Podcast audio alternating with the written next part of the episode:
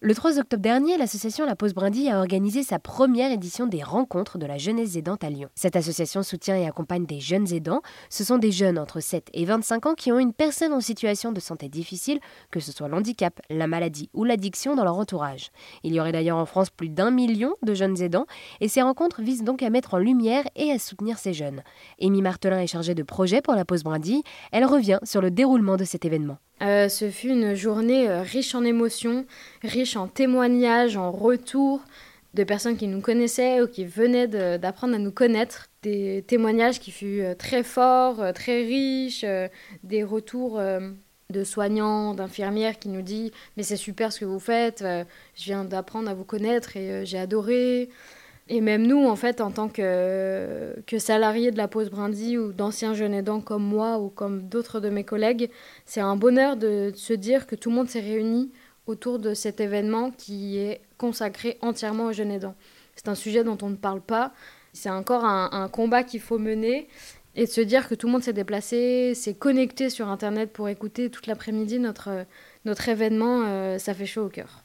Et alors, comment ont réagi euh, les jeunes aidants qui étaient présents lors de ces premières éditions des rencontres de la jeunesse aidante? Je pense que l'intégralité de la salle était euh, impactée. C'était beaucoup d'émotions, de soit de revivre certaines émotions euh, expliquées par la psychologue, de revivre certains passages de, de sa vie, ou alors de se dire la conscientisation de tout ce vécu, mais à travers d'autres paroles. Et ensuite, on avait la deuxième table ronde qui était euh, des anciens jeunes aidants, justement, qui, à travers leur art et à travers leur métier, ont pu euh, trouver un espace d'expression et de, de, Ils en ont fait euh, leur métier, je crois. donc, on avait Sophie Belvisi, qui est humoriste et qui a fait un, spectacle qui s'appelle Alzheimer, donc euh, qui parle de son parcours euh, de jeune aidante euh, avec sa maman atteinte de la maladie d'Alzheimer assez précoce. Ensuite, on avait Léa Hirschfeld qui fait des mm, podcasts, qui a fait la première saison de podcast décalé sur la fratrie jeune aidante.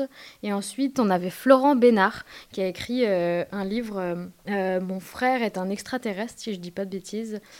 Et en fait, tous les trois nous racontaient leur vécu de jeune aidant, les similarités, qu'est-ce qui les a impactés, pour que l'audience puisse se rendre compte euh, de, de, de, ce que c'est être jeune aidant et avoir des vrais, euh, des vrais témoignages de leur vécu propre.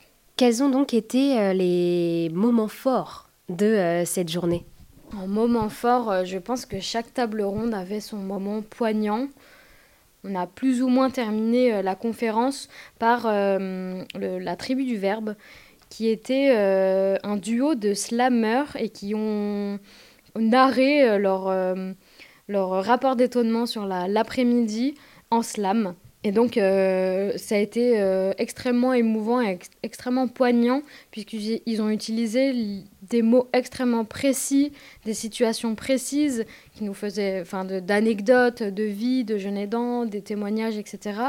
Et en fait, ça a été vraiment un condensé en, en quelques minutes de toute une après-midi. Donc quatre heures condensées, ce fut assez euh, émouvant.